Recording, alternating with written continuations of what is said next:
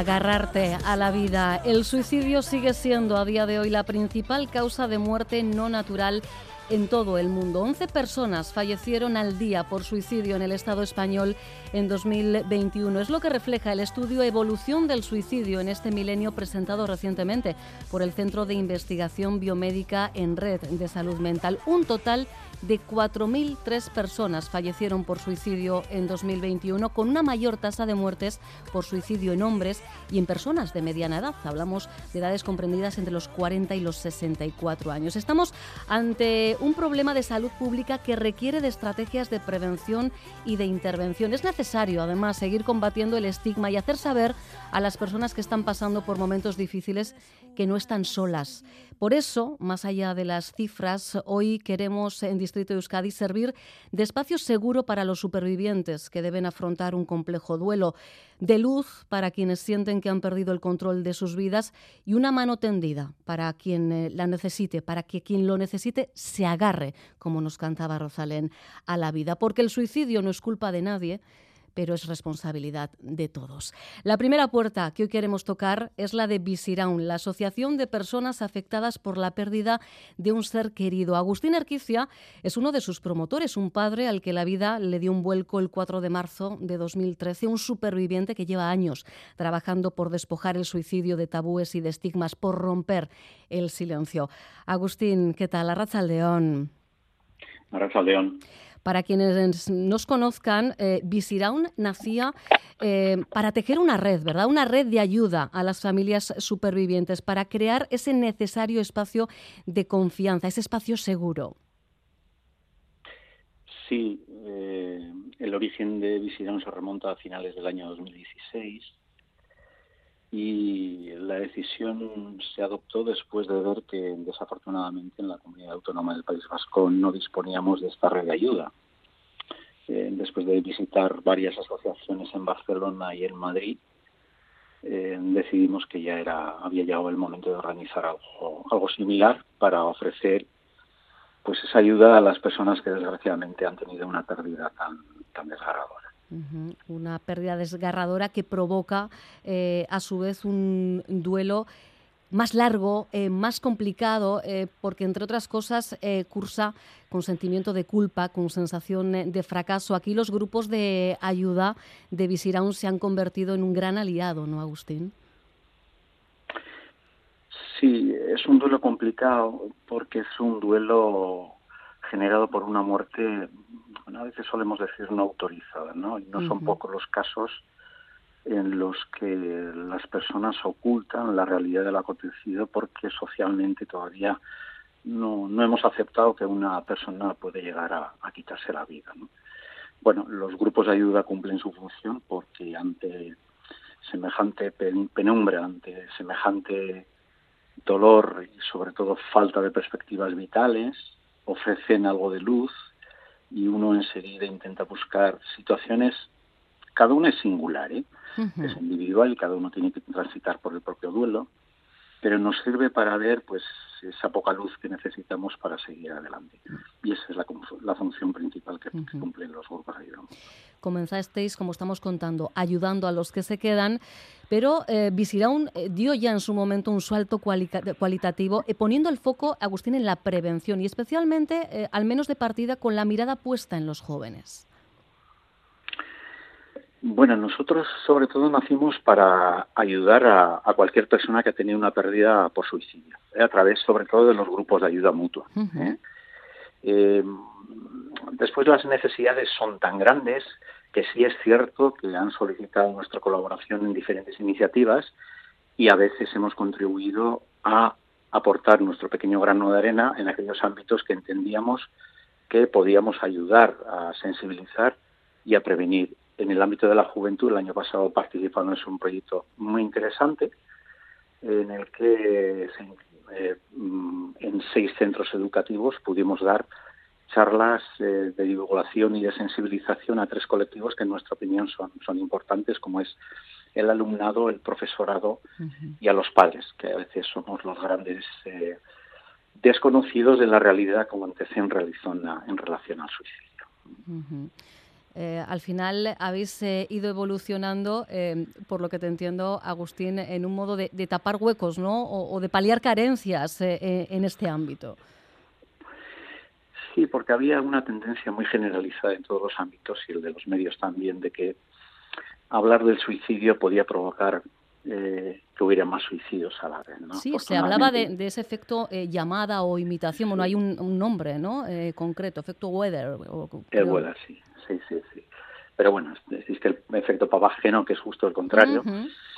Eh, a ver, yo creo que la realidad nos ha enseñado a que en la vida, como sociedades avanzadas que somos, a la hora de afrontar problemas sociales importantes, lo mejor es, por muy cruda que sea esa realidad, mirarle de frente a frente y ver dónde podemos avanzar, dónde podemos realizar cambios e incorporar modificaciones que puedan, no sé si superar, pero sí hacer que la vida sea algo más llevadera, ¿no?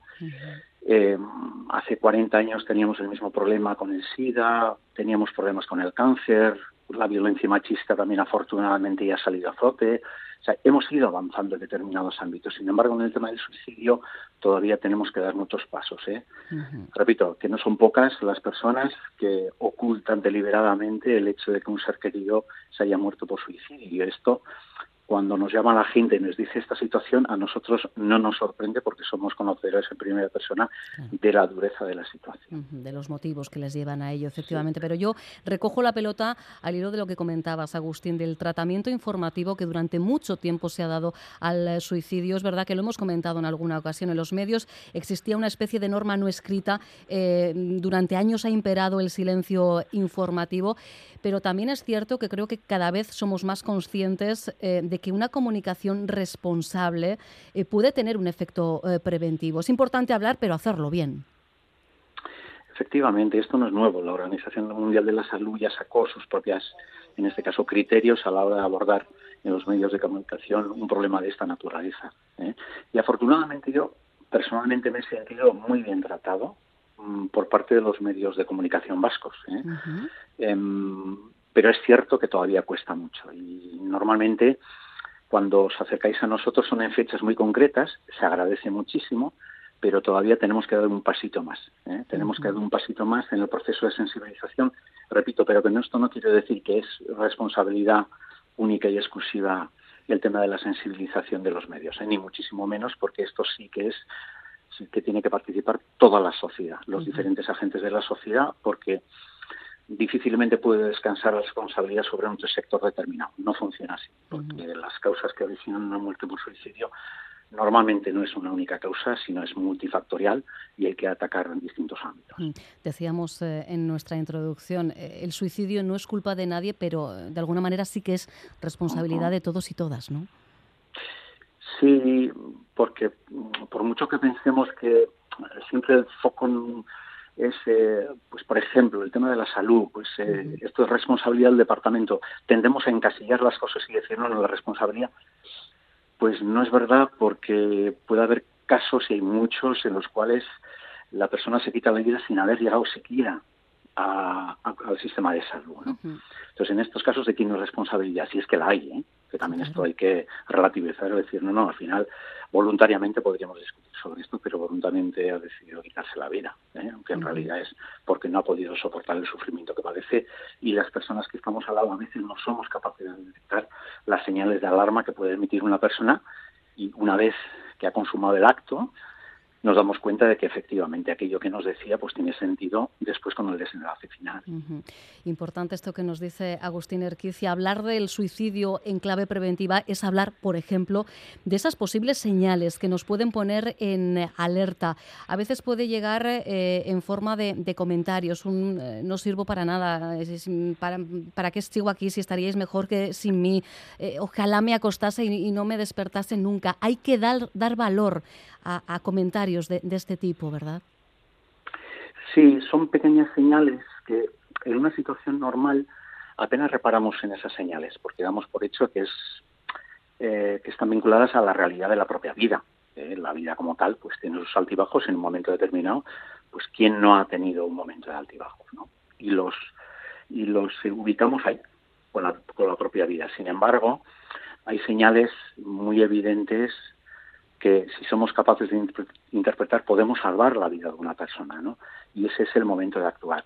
Y repito, no tienen por qué ser necesariamente descansar sobre la responsabilidad del Departamento de Salud, en modo alguno, porque un vecino puede estar en esa misma situación, un compañero de trabajo, un amigo, un familiar, y sin embargo pensamos que bueno está pasando una mala racha, sin más.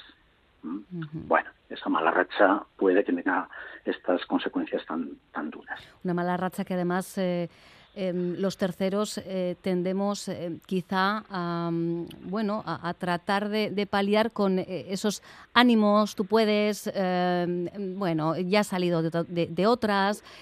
a veces con nuestras propias palabras podemos de alguna manera, bueno, pues hundir en el pozo un poquito más a, esa persona, ¿no? Lo hacemos de forma inconsciente, porque queremos que esa persona vuelva a su estado original y creemos que con ese comentario podemos ayudarle hoy. Justo el efecto ahí sí que el efecto es el contrario. Ya de por sí esa persona tiene muchísimas dificultades para afrontar la realidad del día a día, como para decirle tranquilo que esto ya pasará. Esto ya pasará, tú puedes. Si no, si no tenemos ni idea de lo que ocurre en realidad. Es mucho mejor quedarse con él, tomar un café, tomar el tiempo necesario para que si quiere hablar tengamos posibilidad de escucharle, porque lo peor que puede existir para una persona que está en esa situación es sentirse ninguneado en el sentido de que está solo. No hay nadie que me pueda entender. Luego he llegado a la conclusión de que yo soy el problema y la solución soy yo mismo y me voy. Más allá de eh, cuestiones que en un momento dado se pueden verbalizar o, que pueden eh, quedar reflejadas, pues no sé, en mensajes hoy día a través de las redes sociales, ¿hay, conductas o cambios en la conducta que también nos pueden em, servir de, señal, Agustín? Sí, el hecho de que una persona, por ejemplo, deje de, si antes alternaba con, con los amigos con una periodicidad determinada, y después deja de hacerlo drásticamente es una señal inequívoca de que por lo menos pasa algo. El hecho de que eh, su forma de vestir eh, cambie radicalmente y eh, su comportamiento se altere, obedece a algo. No cuesta nada interesarse por esa persona y hacer una pregunta pero sincera desde el corazón eh, no por morbo. Lo que decíamos con los medios de comunicación es exactamente igual en este caso. Si esa persona detecta que hay una persona que se ha interesado por mí, pero en realidad el interés es que quiere sacarme información a la cual no le da ningún valor. Es más, he intentado abrirme y cuando he intentado abrirme me ha dicho que no, oye, perdona, pero me tengo que ir. Eso puede llegar a ser muy doloroso ¿eh? para esa persona que está atravesando pues una mala situación provocada, no sabemos muy bien por qué porque no todos tenemos los mismas, las mismas herramientas para afrontar los mismos problemas, pero la situación de partida de cada cual es completa y absolutamente distinta. Y la misma persona, dependiendo del momento en el que esté, la solución también puede ser distinta. ¿eh? Luego, hay cambios de comportamiento, hay cambios de actitud, hay manifestaciones en las redes sociales que nos dan indicios de que algo pasa. Luego, hay que atender a esa persona y mostrar el respeto que se merece y el tiempo también exacto, sobre todo tiempo. Em, estas, eh, de estas cuestiones eh, venís eh, hablando desde 2017 en, en las diferentes ediciones de los cursos de verano. Hablaba yo de esa fecha, 2017, entonces lanzabais el primer curso con una respuesta que yo creo que os sorprendió incluso a vosotros y vosotras, pero que reveló de alguna manera el interés de la sociedad por saber, por entender. Y este año ya estáis trabajando en una nueva entrega, ¿no, Agustín? Sí, como bien dices, el 17 organizamos por primera vez un curso de verano dirigido a la ciudadanía. Entendíamos que había esa necesidad, pero sin tener eh, ninguna garantía de que iba a tener una acogida como la que tuvo. Eh, para nuestra sorpresa, pues tuvo una demanda impresionante, demanda que se ha mantenido en el tiempo y hemos venido organizando durante todos los años, 17, 18, 19, el año de la pandemia también lo mantuvimos. eh, y no existe ningún secreto. Yo creo que en realidad obedece al hecho de que la ciudadanía necesita conocer qué es lo que hay detrás de, del suicidio. Entonces organizamos, y hoy, hoy, justo hoy a la mañana me ha confirmado que para el 22 y 23 de junio de este año ha sido aceptada la propuesta para impartir un nuevo curso de verano. Tocamos distintos ámbitos, por ejemplo, este año la educación suele estar presente, hablarán del Departamento de Educación. Estamos preocupados también temas salud mental suicidio, luego ahí va a haber una ponencia y una mesa redonda. El año pasado incorporamos a tres personas de referencia en sus ámbitos profesionales y este año también lo serán, pero que nos hablen desde sus propios ámbitos cómo ven esta realidad del suicidio, ¿eh? miradas de la ciudadanía. Eh, vamos a hablar también los grupos de ayuda, cómo pueden, en nuestro caso, desde nuestra experiencia, cómo ayudan a las personas que están transitando por el duelo generado por este tipo de pérdidas. El tema del bienestar emocional vinculado al suicidio, también lo vamos a tocar. La cultura siempre está presente y sobre todo el tema de la creación artística. Y, bueno, los años que ha venido Itziar Garmendia, en este caso, permíteme que cite a ella, porque bueno, es una persona que tiene mucho gancho y viene encantada. Y bueno, lo hizo hace dos años y ya repite con nosotros, porque ella siempre le digo que está muy atareada, pero no, no, no, yo sí puedo, voy a ir ahí y está encantada. Y finalizaremos las dos sesiones con una mesa que para nosotros es especial. Es una, es una mesa de supervivientes y en este caso intervienen dos personas adultas ya jubiladas y dos personas jóvenes y lo que queremos ver es que han tenido pérdidas por suicidio de distinta naturaleza y son estas cuatro miradas de supervivientes que han tenido pérdidas distintas desde esa perspectiva de dos colectivos que también tienen su propia singularidad, las personas adultas y las personas jóvenes. Bueno, nos hemos apuntado ya las fechas, ¿eh? 22 y 23 de junio, has dicho, ¿verdad, Agustín? Eso es, 22 y 23 son un jueves y un viernes en el Palacio Miramar. Pues desde luego es uno de, esos eh, cursos a, a, no perderse, sobre todo, insisto, ¿eh?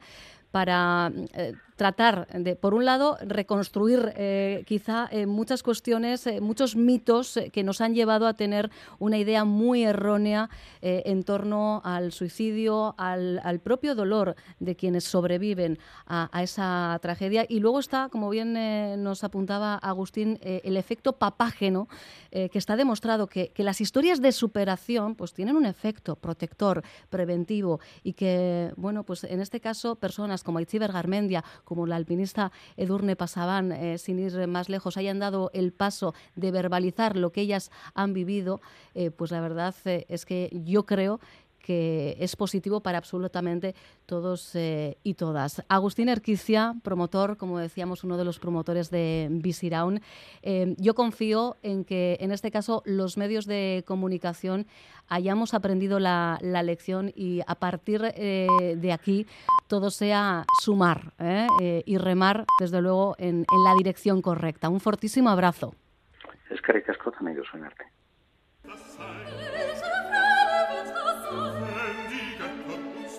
Mm-hmm.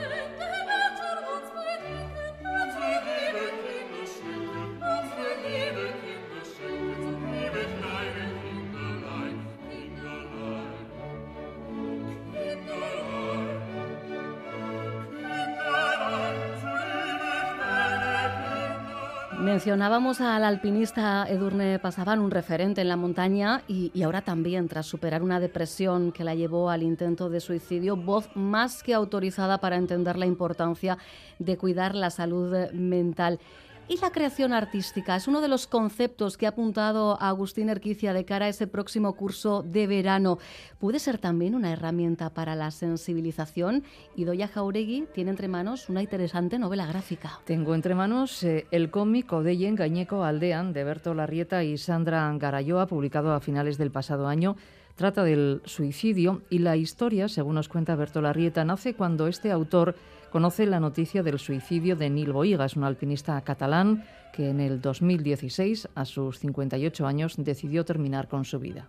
Me llamó la atención una persona eh, con una fortaleza mental tan grande como para subir a la Napurna, pues eh, pudiese quitarse la vida 30 años más tarde. ¿no? Entonces empecé a indagar esto y descubrí que, que no solo había subido a la Napurna, sino que había subido a muchos otros sitios y además eh, hizo una aventura en solitario de 800 kilómetros en el Ártico, es decir, para llegar al polo norte geográfico que, que bueno es la, como la punta norte del mundo, ¿no? Donde todos los caminos llevan al sur. Y entonces me dije, Joder, ¿cómo puede ser una persona que ha estado no, no sé cuántos días solo a 1500 kilómetros de distancia de humanidad que luego pues se haya podido quitar la vida, ¿no? Entonces, bueno, pues eh, tirando de ahí, pues eh, empezamos a hablar eh, sobre el tema del suicidio y, vimos pues que, la depresión pues eh, le puede llegar a cualquiera que, que, no importa lo fuerte que pueda ser mentalmente ¿no? Ciertamente sorprende que una persona con capacidad para estar 78 días en la más absoluta soledad y alcanzar, después de atravesar más de 800 kilómetros, el Polo Norte, de subir al Everest o abrir la vía de la cara sur de la Napurna, alpinista, explorador, empresario dedicado a la organización de eventos en la montaña, que una biografía exitosa de este tipo, eh, bueno, una persona así decida un día poner punto a final a su vida, sorprende. La protagonista del cómic, Odeyen Gañeco Aldean, ha vivido también una situación parecida. Leire es la protagonista de la historia, eh, cuyo novio se ha suicidado. Bueno, y ese novio suyo pues se ha aficionado al alpinismo y, Leire, que, que, no comprende por qué se ha suicidado su novio, pues empieza a indagar entre sus papeles y, entre sus papeles pues no encuentra nada. Pero entre tanto papel, tanto papel, pues encuentra un artículo sobre, sobre este alpinista. Y entonces eh, descubre que este alpinista eh, pues también se, se, quitó la vida en su momento. Y entonces eh, ella emprende un viaje a buscar a la hija de este alpinista porque siente que de alguna manera pues eh, compartir el dolor eh, del suicidio de su novio con, con, alguien que ha sentido el mismo dolor o un dolor parecido pues eh, le, podrá aliviar aunque sabe que, que, no le va a dar respuestas a, sus preguntas ¿no?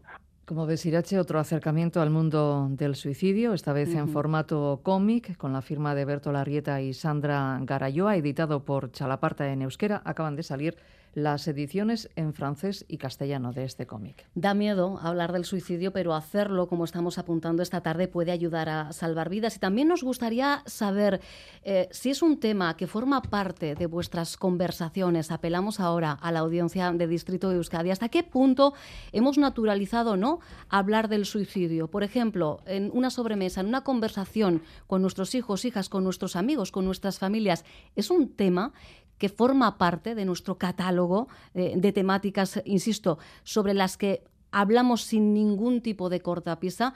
También eh, os leemos y os escuchamos en el 688-840 840. Con Agustín Erquicia poníamos de relieve hace unos minutos el valor que tanto en la prevención del suicidio como en el acompañamiento a los supervivientes pueden tener testimonios de personas anónimas, pero también de rostros conocidos. Y él mencionaba a Itziber Garmendia. Fue en agosto de 2021 cuando por primera vez la actriz decidía compartir, lo hizo en sus redes sociales, el momento en que su vida se rompió en mil pedazos, el día en que su pareja Se suicidó. Ella escribía, toda yo era culpa, toda yo era un grito, un grito mudo y nada más.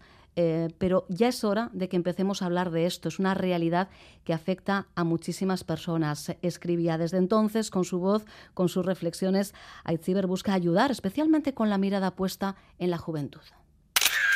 Yo cuando me doy cuenta de, por ejemplo, de lo que consumimos, ¿no? Y sobre todo de lo que consumen los adolescentes, los jóvenes eh, por las redes sociales, les parece que llevamos unas vidas perfectas, que todo es de color de rosa y que no tenemos ningún problema.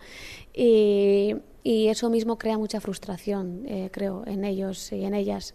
Entonces eh, me di cuenta de eso y me di cuenta también de lo que estaba proyectando yo y dije, no, no puede ser. O sea, tenemos que empezar a hablar, a hablar de, de todo lo que nos mueve. En, mi caso, pues... Eh, porque me sucedió esto, pero en general de la salud mental hay que empezar a hablar de quien tiene depresión, de quien tiene ansiedad, de quien le preocupa esto o lo otro. Eh, no podemos pintar un mundo que no existe porque es que al final es que nos vamos a caer nosotros mismos en ese mundo imaginario. O sea que aprendamos a ser un poco consecuentes, sobre todo a los que podemos generar un poquito de influencia o, a los que podemos eh, ser referentes para las generaciones jóvenes. Esta es una de las reflexiones que Itziber Garmentia dejaba en los micrófonos de Radio Euskadi tras su paso por el curso de verano organizado por Visiraun y desde las instituciones.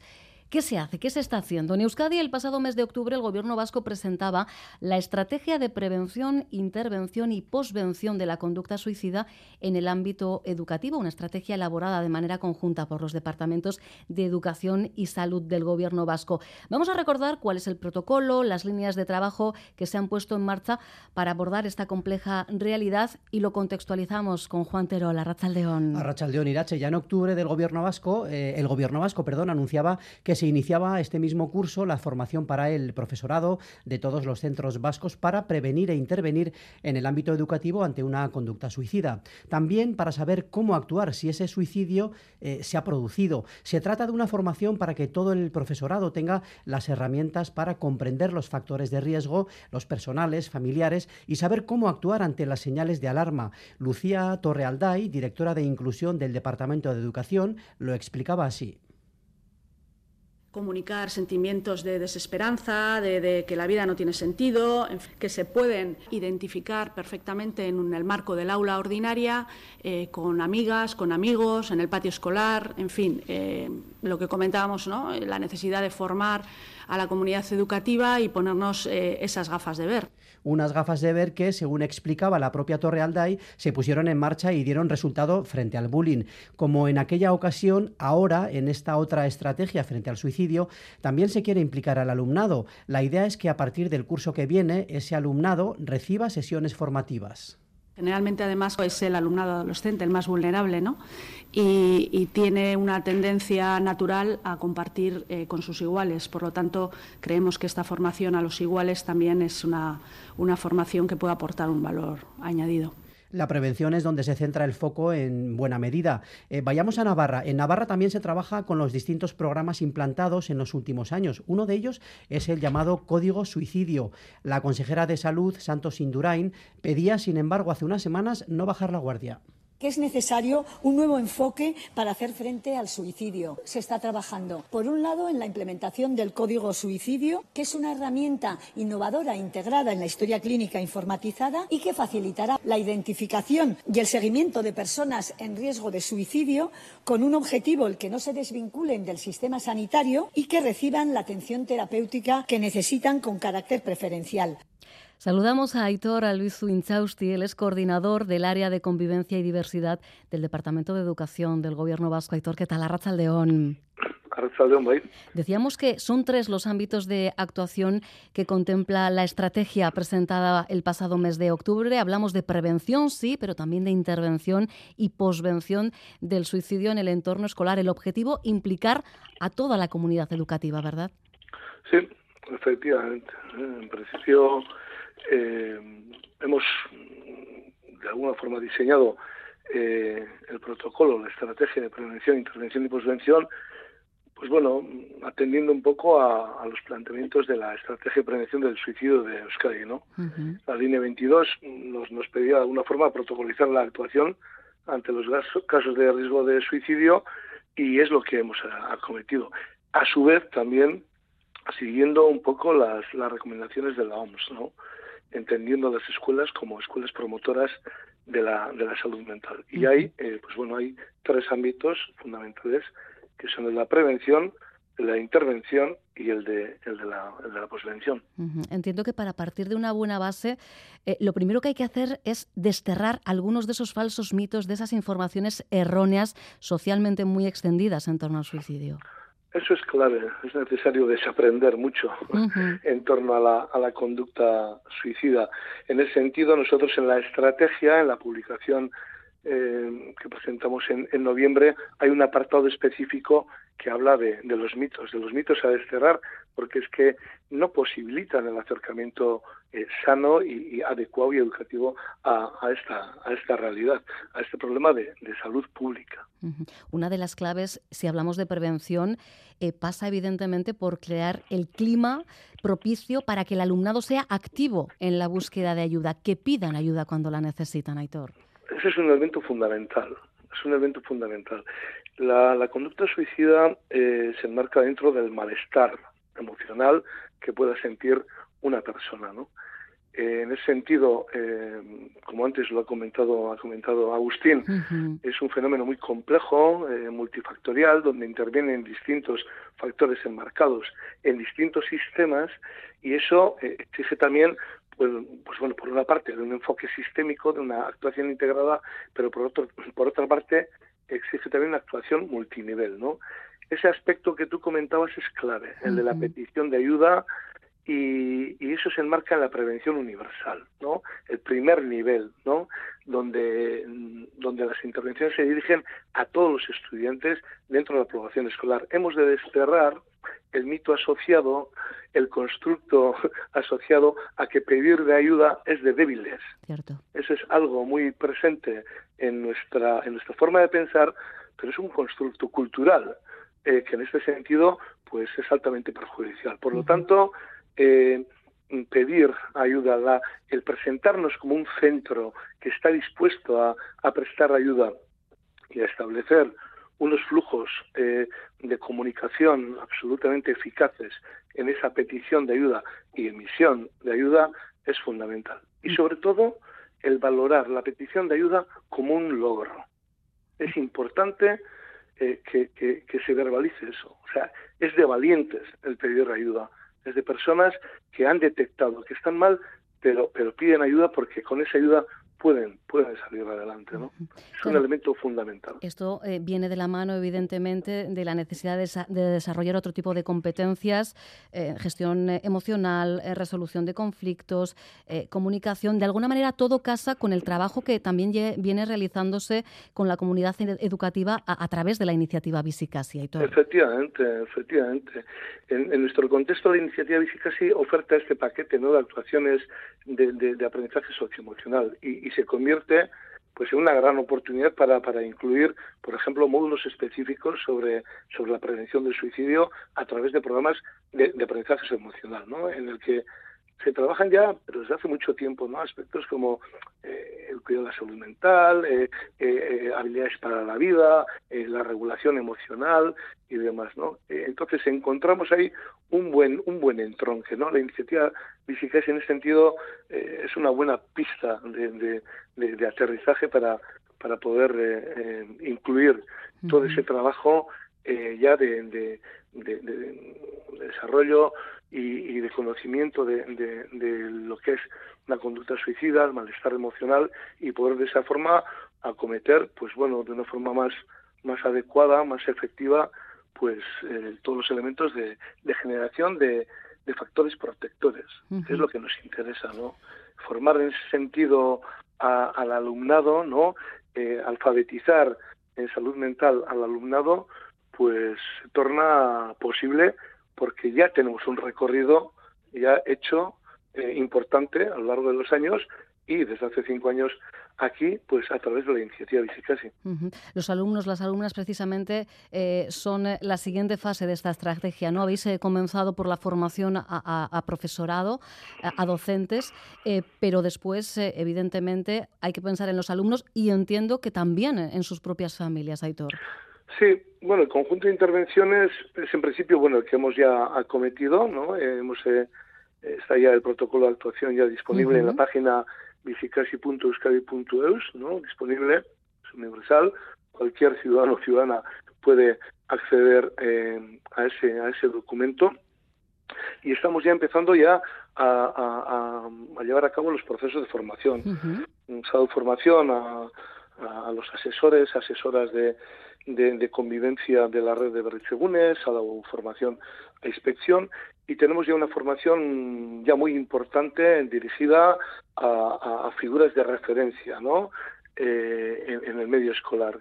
Eh, en ese sentido, el día, eh, la última semana de, de marzo, el 27-28 de marzo y el 29 y 30 de marzo, pues un montón de, eh, calculamos que en torno a las 1.800 personas, 1.800 eh, personas referenciales de los centros educativos, pues van a, van a tener oportunidad de disfrutar de una formación eh, específica en torno a la conducta suicida. Mm, después, mm, después de acometer esa, esa, esa formación, pues tocará la formación del profesorado, ¿no? A través de, de, de, vídeos, de formación online, para poder eh, llegar al máximo de, profesionales. Y en un tercer, eh, un tercer eh, nivel de intervención sería la, comentada, ¿no? La alfabetización para el alumnado. Porque es importante hablar de la conducta suicida, pero es importante hablar bien de ella, ¿no? Entonces, en ese sentido, pues bueno, ya estamos ya preparando unas unidades didácticas que irían a engrosar ya el paquete eh, ya definido y absolutamente secuenciado y articulado eh, que está ofertado dentro de la iniciativa Disicasi. Pues eh, como bien apunta Aitor, hablar, hablar bien salva vidas. Aitor Alizuinzausti, coordinador del área de convivencia y diversidad del Departamento de Educación del Gobierno Vasco. Millasker. Millasker,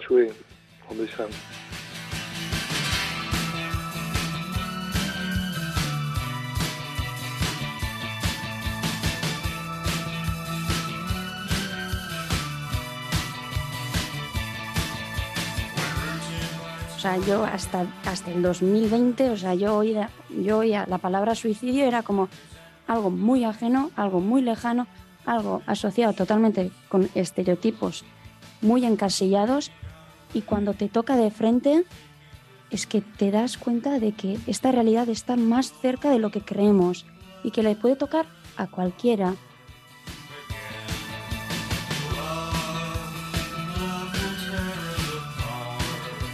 Acabáis de escuchar la voz de Irache Chenique, ella es miembro de la asociación en Visida, una de esas voces jóvenes comprometidas en la ayuda, en la divulgación, en la sensibilización. En la última edición de los cursos de verano de la UPV EHV ella compartió su testimonio. Es otra poderosa voz para visibilizar una realidad silenciada. Irache, ¿qué tal? Arraza el León. León suicidio cargado de estereotipos, venimos diciendo a lo largo de, esta, de estos minutos de, radio, algo que como te escuchábamos decir en ese corte de voz que rescatábamos de los cursos, parece que es algo que le ocurre a los demás, ¿verdad? Nunca a nosotros, a nosotras. Sí, totalmente. Es algo que hasta que no te toca de frente, hasta que no te toca la puerta, digamos, es una realidad que muchas veces ni te planteas, lo ves como algo lejano algo que nunca te va a ocurrir y que mucho menos nunca vas a pensar que va a ser tu padre, tu madre, tu hermano, tu hermana.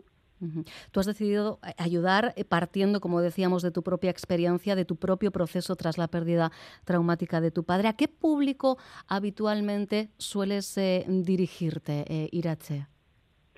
Bueno, yo la verdad que comencé comencé con alumnos, yo me he dirigido bastante a los jóvenes y siento que es el territorio en el que mejor me siento, ¿no? Me siento como en casa, ¿no? Con los jóvenes y he estado en colegios y últimamente he estado eh, en unos gasteches de Navarra y que, bueno, que mayormente suelen andar los jóvenes, ¿no? Mayormente me he dirigido a ese colectivo, al de los jóvenes. Imagino que quizá eh, en esas charlas, en esas conversaciones, bueno, surgen dudas, surgen preguntas o comentarios como este que acabamos de recibir en el 688-840-840, es nuestro número de WhatsApp. Leo, hace un mes se suicidó un buen amigo y ninguno de la cuadrilla supimos ver ningún síntoma, ninguna señal. El día que lo hizo fue un día más. Eh, mm, su comportamiento con nosotros, escribe este, esta oyente, fue muy normal. Y es que esto es muy habitual, Irache. Sí, sí que es verdad que es una cosa que te llevas, que te pilla de sopetón, ¿no? Que es algo que no te esperas y que dices, pero ¿cómo? ¿Por qué? ¿Cuándo? Si, si estaba bien, ¿no? Es, eso es lo que mayormente vemos. Sí que es verdad que a cuanto cuantas más vueltas le das a la cabeza, sí que empiezas a ver cosas extrañas o cosas que igual no le hacían bien y empiezas a indagar un poco más en ello y ves que esa persona sí que sufría, pero cuesta verlo, cuesta quitarse como las gafas que tenemos, ¿no? Las gafas que nos indican todo va bien, todo, todo está bien, todo correcto, cuesta quitar esas gafas. Claro, y entiendo que todo esto en ese proceso eh, de los y las supervivientes complica el duelo, ¿no? Lo comentábamos antes con, con Agustín, el duelo tras una pérdida traumática eh, por suicidio es más largo, es más complejo, porque sobre todo aparece ese sentimiento de, culpa, ¿no? Ese por qué yo no fui capaz de ver que, esta persona necesitaba una ayuda, una mano tendida que, yo eh, no supe darle, ¿no? Sí, totalmente. El sentimiento de culpa y sentimientos y sentimientos ambivalentes en general. Yo, por ejemplo, a mí en mi caso sí que me pasó que yo sentí, por ejemplo, enfado hacia él. Rabia, Sentía ¿verdad? Culpa, sí, sentía rabia, sentía culpa también por no haber ayudado, no haber llegado a salvarnos, ¿no? En cierto modo, pero también sentía enfado hacia él. Y son sentimientos que al principio, como no, no entiendes este fenómeno, como esto tan nuevo, empiezas a pensar, oiga, pero ¿cómo puedes pensar esto? ¿O cómo hiciste esto? ¿O cómo tal? Y hasta que no encuentres a personas que han pasado lo mismo que tú, cuesta muchísimo normalizarlo. Ya cuando te encuentras con iguales y lo comentas, ellos también te dicen, pues mira, a mí esto también me pasó, a mí también. Y ya es cuando dices, ostra, pues es normal que sienta esto. Eh, claro, entiendo que eso es un proceso, es una montaña rusa. Hay que tratar de gestionar todos esos sentimientos que van apareciendo a, medida que avanza el eh, proceso de, duelo. Eh, y llega un momento en el que una eh, es capaz de perdonarse, Irache.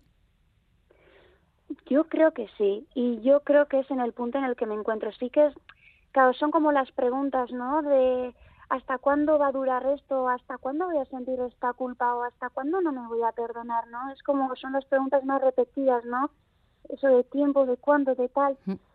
Yo sí creo que llega un momento en el que te perdonas a ti misma, le perdonas a la persona, Importante perdonas también. al entorno. Cuesta, sí que es verdad que cuesta, pero yo sí que creo que llega ese momento. Cada uno trazará su camino, cada uno tendrá sus estrategias, pero yo sí confío. Yo creo que estoy en ese momento y eh, tanto con mi padre y tanto con mi cabeza misma, o sea, con mi Irache, ¿no? Mi Ujú, interior, claro. me con- considero que estoy en paz. Nos dicen también otro mensaje en el 688-840-840 en todo este contexto eh, que estamos abordando en esta tarde. También hay que acordarse de aquellas personas que conviven con personas que intentan suicidarse repetidamente. Dice, es terrible, de alguna forma vivimos con un duelo y culpa interminable. Sí, es un ámbito que a mí me parece ese ámbito muy duro, muy duro porque es el hecho de tienes que llevar el día a día en ello, ¿no? Claro. Tendrás en el día a día eh, la preocupación de cómo estará mi hijo, cómo está mi hija, mi padre, mi madre, no sé, dependiendo de quién sea, ¿no? La persona que le está intentando, ¿no? Y el sentimiento de culpa o incluso el sentimiento de hasta qué punto puedo ayudar o hasta qué punto lo estoy haciendo bien, ¿no? Esas rumiaciones, esas preguntas que, que parecen que no terminan nunca, ¿no? Es como no consigues hallar la paz. Ujú. En, nuestras conversaciones, en nuestro día a día, eh, Irache, tenemos pendiente naturalizar hablar del eh, suicidio. Estoy pensando, por ejemplo, eh, que no es una conversación que padres y madres abordemos eh, en absoluto con nuestros hijos e hijas y quizá, igual que hablamos llegado el momento de la sexualidad, quizá deberíamos también, ¿no? De ponernos en el debe e incorporar hablar de- del suicidio, de naturalizar hablar de ello, hablar bien, como venimos diciendo toda esta tarde.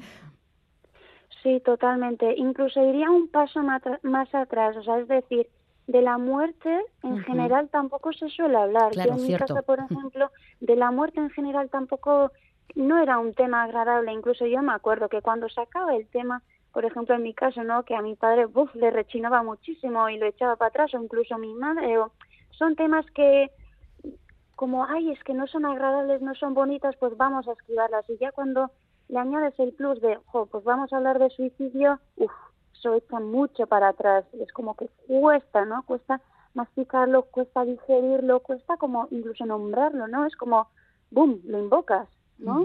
Sí. Parece Que transmites eso. Yo entiendo que de alguna manera, eh, más allá de, de contarlo públicamente, cada vez que tienes la oportunidad de, de dirigirte a, a un público, eso también para, para ti eh, es terapéutico, ¿no? Eh, En cierto modo, Irache. Totalmente, Inclu- incluso te diría que es una de las cosas más terapéuticas. O sea, yo me acuerdo que la primera vez que hablé así abiertamente eh, delante de muchas personas fue en Tolosa y bueno, Agustín me respaldó un montón y para mí aquello fue terapéutico, no, lo siguiente, es decir, estaba yo delante de un montón de personas que no sabía quiénes eran, desconocía de su existencia y yo raca, raca, raca, raca contando y es como que cuando lo dices en voz alta, a mí es como que me ayuda más a aceptar el hecho. Es como, vale, por una parte lo revivo, ¿no? Y esa puede ser como la parte más, digamos que más dura, más agria, ¿no? Pero también me ayuda a aceptarlo, el hecho de decirlo en voz alta y que las personas lo escuchen. Incluso me, me puedan llegar a dar un feedback. A mí eso me ayuda un montón pues nos alegramos de, de que así sea, eh, de verdad, de que forme parte de alguna manera de esa transición por una nueva eh, Irache Echenique. Un abrazo enorme. Zuei. Agur. Ayo.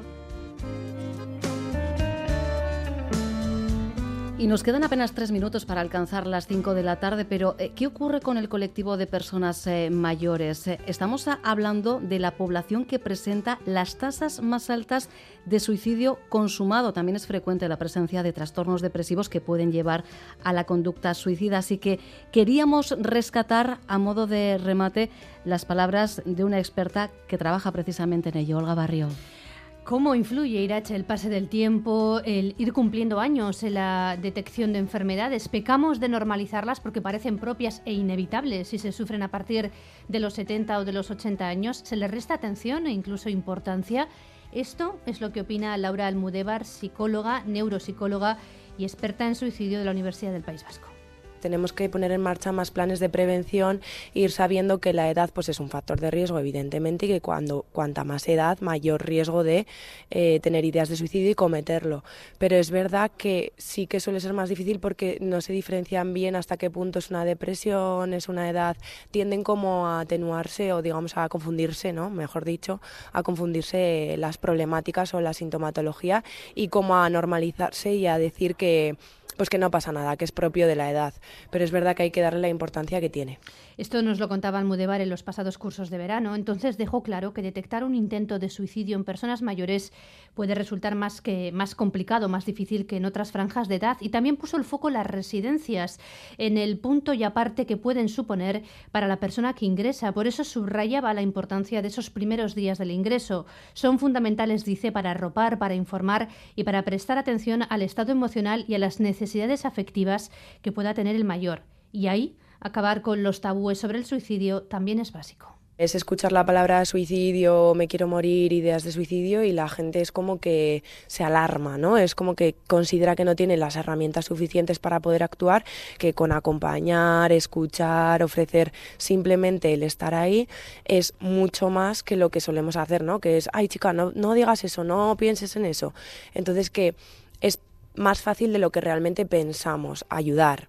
Entonces tenemos ese estigma, ese miedo y tendemos como a desentendernos y que quizá parezca algo más de lo que, de lo que podemos realmente hacer. O sea que es, que es sencillo, que todos pueden ayudar. Pondremos el foco ¿eh? y le daremos más tiempo a esta realidad en concreto.